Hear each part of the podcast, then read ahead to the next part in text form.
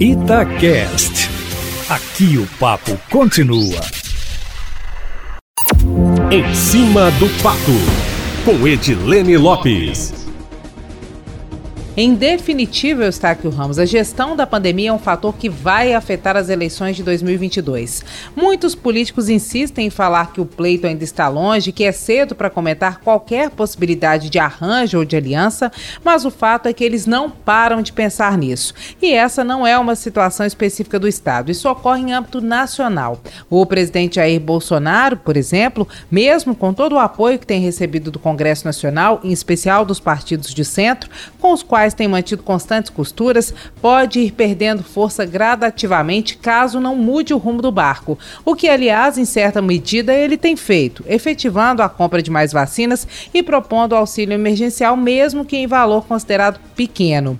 Os prejuízos, Eustáquio, podem vir principalmente por causa do ritmo da vacinação no Brasil, que é considerado o epicentro do coronavírus e que atrasa a retomada econômica no país, já que até governadores que não costumam se posicionar em desacordo com o governo federal, que é o caso de Minas, adotaram um lockdown em função da falta de leitos hospitalares. O atraso na retomada econômica afeta pobres e ricos. Outro aspecto relacionado à vacinação é o sentimento da população em relação ao cuidado do gestor.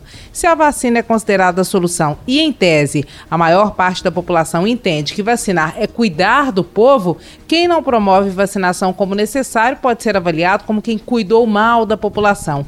E isso, Eustáquio, pode se traduzir em perdas de votos lá na frente. O governador Romeu Zema, apesar das críticas recebidas por ter feito menor investimento em saúde durante a pandemia, em comparação com outros estados, argumentou o tempo todo que fez uma gestão eficiente, que abriu leitos e que Minas estava no topo do ranking do controle da pandemia. O governador teria uma chance melhor de ser bem avaliado pela gestão da crise, caso não fosse a polêmica que culminou na CPI dos fura-fila da vacina, que pode gerar um longo desgaste ao governo pelos próximos meses e que provavelmente enterrou qualquer plano eleitoral do secretário e do adjunto, que tiveram que ser retirados dos cargos, conforme nós acompanhamos, Eustáquio. Em Belo Horizonte, o prefeito Alexandre Calil, que vinha sendo criticado por grupos políticos, comerciantes e gestores de escolas particulares por causa das medidas rígidas adotadas durante os oito primeiros meses da pandemia, ainda assim venceu a eleição com 63% dos votos válidos, o que mostra que se a pandemia de fato é um fator importante para as eleições, Apesar das críticas, a maior parte da população avaliou como positiva a gestão feita por ele durante a crise do coronavírus. É importante lembrar que gestão da crise, nesse caso, Eustáquio Ramos, não quer dizer apenas fechar ou abrir o comércio, o que já é muita coisa e afeta muita gente, mas está relacionada também ao suporte dado à população. Vale ressaltar que em nenhum momento a Prefeitura de Belo Horizonte deixou de fornecer cesta básica aos moradores de baixa renda, o que pode ter sido um critério critério importante para o eleitor.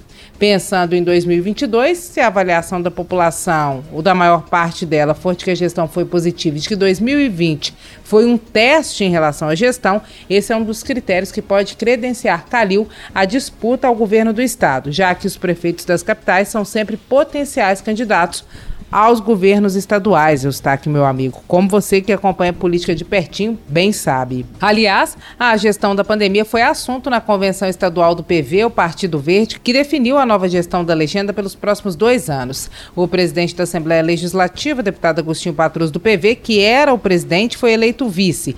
E Osmander Rodrigues Valadão será o novo presidente. Durante o evento virtual, Eustáquio, o deputado Elita Arquínio, que foi um dos relatores do orçamento estadual, afirmou a principal bandeira do governo de Minas, apresentada à Assembleia, foi o desenvolvimento econômico, mas que os parlamentares mudaram o foco e colocaram como primeira opção a correção das desigualdades para evitar a miséria, já que a pandemia, segundo ele, trouxe um prognóstico sombrio. E, de acordo com ele, o Brasil vive sob a égide de um governo mais instintivo do que inteligente alfinetou o deputado, que afirmou que o Brasil precisa de um presidente estadista e que a formação do atual chefe do Executivo Federal é limitada, Eustáquio Ramos. É o famoso fogo no parquinho, meu amigo. É isso. Amanhã eu volto, sempre em primeira mão e em cima do fato.